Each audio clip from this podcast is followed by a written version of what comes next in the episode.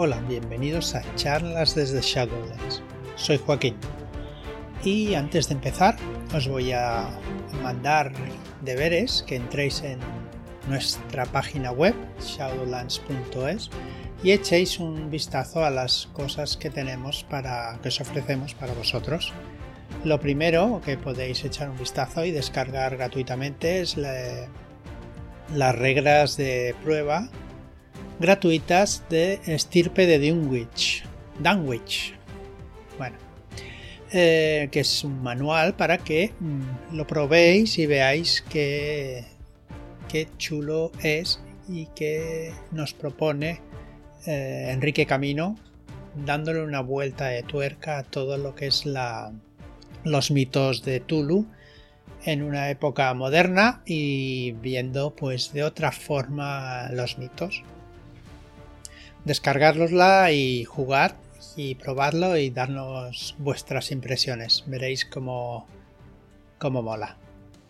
Eh, seguidamente pues os eh, insto a que veáis lo que lleva la preventa que estará hasta el 28 de octubre, que es la piel de toro 1936. Eh, Ricard Ibáñez ha vuelto a escribir esta ambientación en los años de la Guerra Civil Española. Eh, también hay aventuras de Andrés Ramos, de Ricardo Ibáñez también, evidentemente, y David Martín. Sus, eh, los ilustradores, pues Juan Alberto Hernández, José Calvo Calmujo, que también ha hecho unas cuantas ilustraciones y no solo de mapas, se ha salido con las ilustraciones eh, de personajes y demás y lo ha hecho muy bien, igual que sus, compañeros. También ha estado ahí Andrés Saez, Marlock y Alberto Martínez. ¿Vale? El sistema pues es el de la llamada de Tulu de la séptima edición. ¿Vale? Hay tres, formas de comprar la piel de toro 36 y eh, pues elegéis una y la que más os convenga. ¿Vale? Y por último, desde el 14 de octubre, desde el viernes pasado, añadimos a nuestras preventas la sanción de la Inquisición, que es un suplemento que, para jugar con el juego de Disantion. Pero jugaremos en la España de Felipe de Habsburgo, ¿vale? Eh, el precio sale al 24, de, por 24.95 y estará hasta el 4 de noviembre para poderla, para poderla adquirir, ¿vale? Los autores son Ángel González Olmedo y David Castro Zapata. Las ilustraciones pues corren a, cargo de Andrés Saez, pues nuestro querido Marlock. Decir que Paul Baldowski pues está al, tanto de, esta, de este suplemento y está totalmente conforme y muy ilusionado por que, porque su juego pues cree muchas más eh, ambientaciones y más eh, juego, más partidas, dijéramos, ¿no? Está muy, muy ilusionado y muy, muy contento por ello. Evidentemente su niño, su niña, eh, su obra pues va creciendo, ¿no? Y eso pues a quien no le va a gustar. Bien. Hoy voy a hablar un poco de algo que sucedió ayer, algo que no estoy muy contento con lo que pasó, pero bueno, voy a explicarlo eh, un poco así por encima y que se entienda lo que uno buenamente quiera. Eh, se ha hablado mucho pues del síndrome del impostor y el síndrome de varias cosas que nos suele pasar de las las tarjetas X de todas este tipo de, cosas que, están dentro del mundo rolero y del mundo pues de que, del hobby este ¿no? que nos ocupa y poco se ha hablado de el Moonwalker vale Quizá porque no está muy habituado en hacerse o quizá por, porque, no, porque no existe, ¿vale? Pero ayer eh, insté a mis compañeros de viernes, los que quedábamos o que podíamos esta noche, a, jugar una partida en la cual yo dirigiría. Eh, a veces uno se envalentona y dice, sí, sí, vamos para allá y lo hago como salga y que no hay problema porque estamos entre amigos y venimos a disfrutar y a jugar.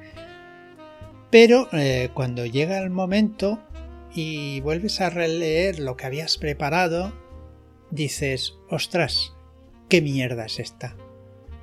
Esto no está ni acabado, esto no lo tengo por la mano y esto eh, no va a salir bien. Y empiezan los sudores y empiezas a sentirte mal, te duele la cabeza, te duele todo el cuerpo pensando en lo que vas a hacer va a salir como como el culo. Y pues claro, eh, piensas que tus compañeros igual se van a sentir pues eh, mal, se van a sentir eh, no sé, no sé qué te pasa por la cabeza. Pero lo que quiero decir es que en esos momentos pues uno debe hacer de tripas corazón y decir, oye muchachos, esto no, o compañeros o amigos o lo que sea que tengas ahí, esto no lo he preparado suficiente y no va a salir bien. Con lo cual preferiría pues no hacerlo hoy y os insto para otro día y cuando lo tenga bien preparado lo jugamos. Oye, pues, eh, ¿por qué no? Si se dice, pues esto no me gusta jugar o esto tal, pues también se puede decir, oye, no estoy suficientemente preparado o no lo tengo claro lo que va a salir. Así que si no os importa dejarlo para otro día, pues, eh, pues ya está. Y así sucedió, y esto es un Moonwalker en toda regla, y es lo que hice yo ayer, y realmente lo pasé mal. Pero los, los jugadores que no voy a decir quiénes son para que nadie les, diga nada, aunque realmente fueron unos caballeros y lo primero que me dijeron fue que no hay problema, que tranquilo, que cuando esté preparado o lo tenga preparado, lo, lo haga y siempre dentro de que yo quiera hacerlo, ¿vale? Y así se hace un Moonwalker en toda regla. Y lo que les dije es eh, mañana mismo grabo el podcast. Y lo que voy a decir es eso. Y darle las gracias a mis compañeros porque me hicieron sentir bien. Supongo que como somos así y tenemos esta confianza, las bromas irán cayendo y a mí no me importa porque son mis amigos y así lo, entiendo. Que de la misma forma que yo me puedo. Yo puedo gastarles bromas, también acepto cuando me las gastan a mí. Y no hay problema. Evidentemente, con no todo el mundo tenemos la misma relación y alguien que no conozcas, gastarle una broma a alguien que no conoces, pues es más difícil y no es lo mismo, ¿vale? Pero bueno, era, lo, que, lo que quería contar y creo que no se ha dicho en, ningún momento, creo que se haya explicado. Y bueno, pues ya sabemos una, un palabra más para nuestro querido hobby, ¿no? Hacerse un Moonwalker. Bien, después de esta anécdota o como queráis llamarle, os voy a seguir explicando los monstruos o los mitos de los dioses exteriores de el eh, rastro de Tulu. Hoy voy a hacerlo sobre Nyarlathotep. Y finalmente, del interior de Egipto vino.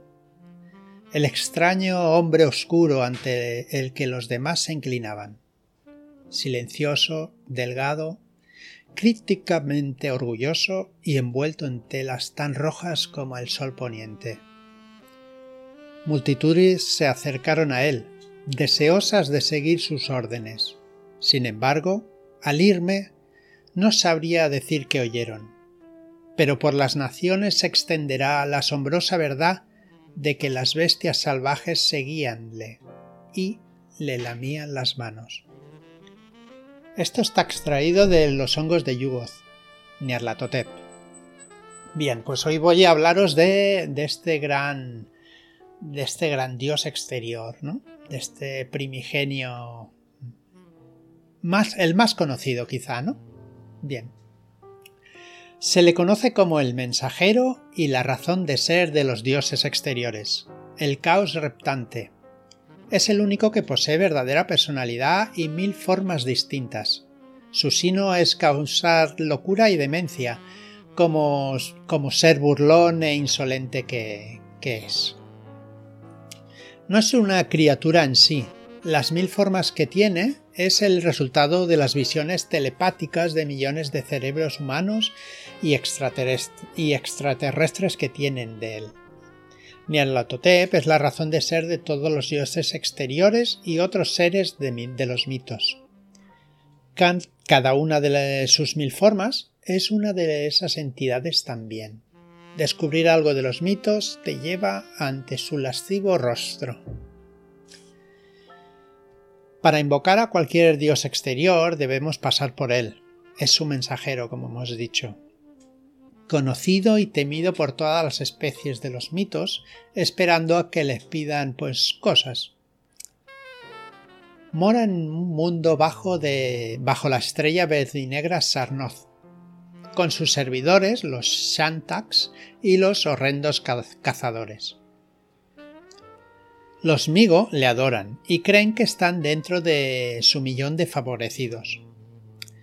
Es el idiota ciego en el centro del universo, el destructor sacerdote, el rey vestido de amarillo y cada monstruosidad imaginada por los que descubren las verdades más elevadas. La forma humana más común que adopta es la de una persona de piel oscura, y en ciertas ocasiones, pues todo, es, todo en él es negro. Piel, pelo, ojos, todo. Por ello, las brujas del medievo lo adoraban, y, o al menos eso es lo que, lo que se cree, a esta persona de piel oscura. Se le conoce como la lengua sangrienta y es una forma y es la forma más corriente con su enorme tentáculo en vez de rostro. También se le llama Abu Hol, la la mujer abotargada, Shurogan, el morador de las tinieblas, Azu y el que acecha en la oscuridad. Todas estas, todos estos nombres tienen su forma su forma diferente, no son todos con un gran tentáculo rojo eh, en, vez de, cabeza. No todos son, no todos son así, ¿vale? Cada, cada nombre pues tiene su forma de ser. Eh, era adorado en la antigua Kern y Estigia, hasta que les dio miedo. Les dio miedo su dios e intentaron borrarlo de sus, ritos. Sus actos los escondieron detrás de Thoth y Set. En el antiguo Egipto, Nefrenka, el faraón negro, igual os suena a muchos de vosotros, revivió su culto, pero fue eliminado en una revuelta y con él todo documento que lo argumentara aunque se conoce de una secta que sobrevivió al paso de los siglos con faraones y califas a su servicio. ¿Mm? Eso igual da para aventura más adelante. O igual ya está hecha. No sé. Heraldo de la fatalidad. Esperando que algún día las profecías se cumplan y lleve a la destrucción del planeta, de una forma científica o mágica. Se cree que ayuda a los avances científicos y atómicos con ese propósito. Nyarlathotep, el mensajero, encargado de que se cumplan los decretos de los otros dioses. La cruel extensión de su voluntad y poder en las dimensiones menores en las que la gente habita o sueña. Es el término técnico que define el estado de interfase entre la percepción humana y los mitos. Es como una capa de jabón sobre el agua. Cuando la percepción, humana empieza a trascender de las fronteras de la realidad, dicho estado se forma para igualarlas. para parecer humano. Sin embargo, cuando la mencionada percepción se ajusta al ámbito de la realidad cósmica, Nyarlathotep, el punto de contacto entre ambos, planos, también se amplía cósmicamente. Aprisionado, junto al núcleo de la Tierra, es el líder de los primigenios asociados con la Tierra. Poderoso bajo tierra, sus creaciones zapadoras de minas, los Migo, luchan contra Hastur y su culto. Claro que los Migos eh, son sus eh, seguidores, ¿no? Si los ha creado él, pues normal. Bien. Nazlatotep comenzó como un lenguaje telepático específico que les permitía a las especies de estructuras cerebrales químicas y sensoriales vastamente distintas transmitirse entre sí verdades paracientíficas fundamentales de forma simbiótica. Finalmente, este lenguaje se convirtió en una inteligencia artificial, debido a que una elevada cantidad de seres le fueron añadiendo cada vez más información y contenido. Cuando sus heurísticas y rutinas de toma de decisiones se deformaron, Nyarlathotep se volvió malicioso, caprichoso y cada vez más y más indefendiente. Bueno, en realidad, pues eso es lo que es. La Tatote, pues es la, la viva imagen de nuestros pensamientos telepáticos, ¿no? y se ha formado para destruirnos a todos. Así que, bueno, espero que os haya ayudado a conocer un poco más este, este podcast, un poco más a nuestro enemigo más acérrimo, ¿no? a nuestro enemigo más eh, poderoso, al que está ahí esperando para, volvernos locos y destruirnos a todos. Sin más, acabo este podcast dándos las gracias por estar ahí, por seguirnos y darle al botoncito de like, la campanilla y seguirnos y todo eso. Muchas gracias y hasta la próxima.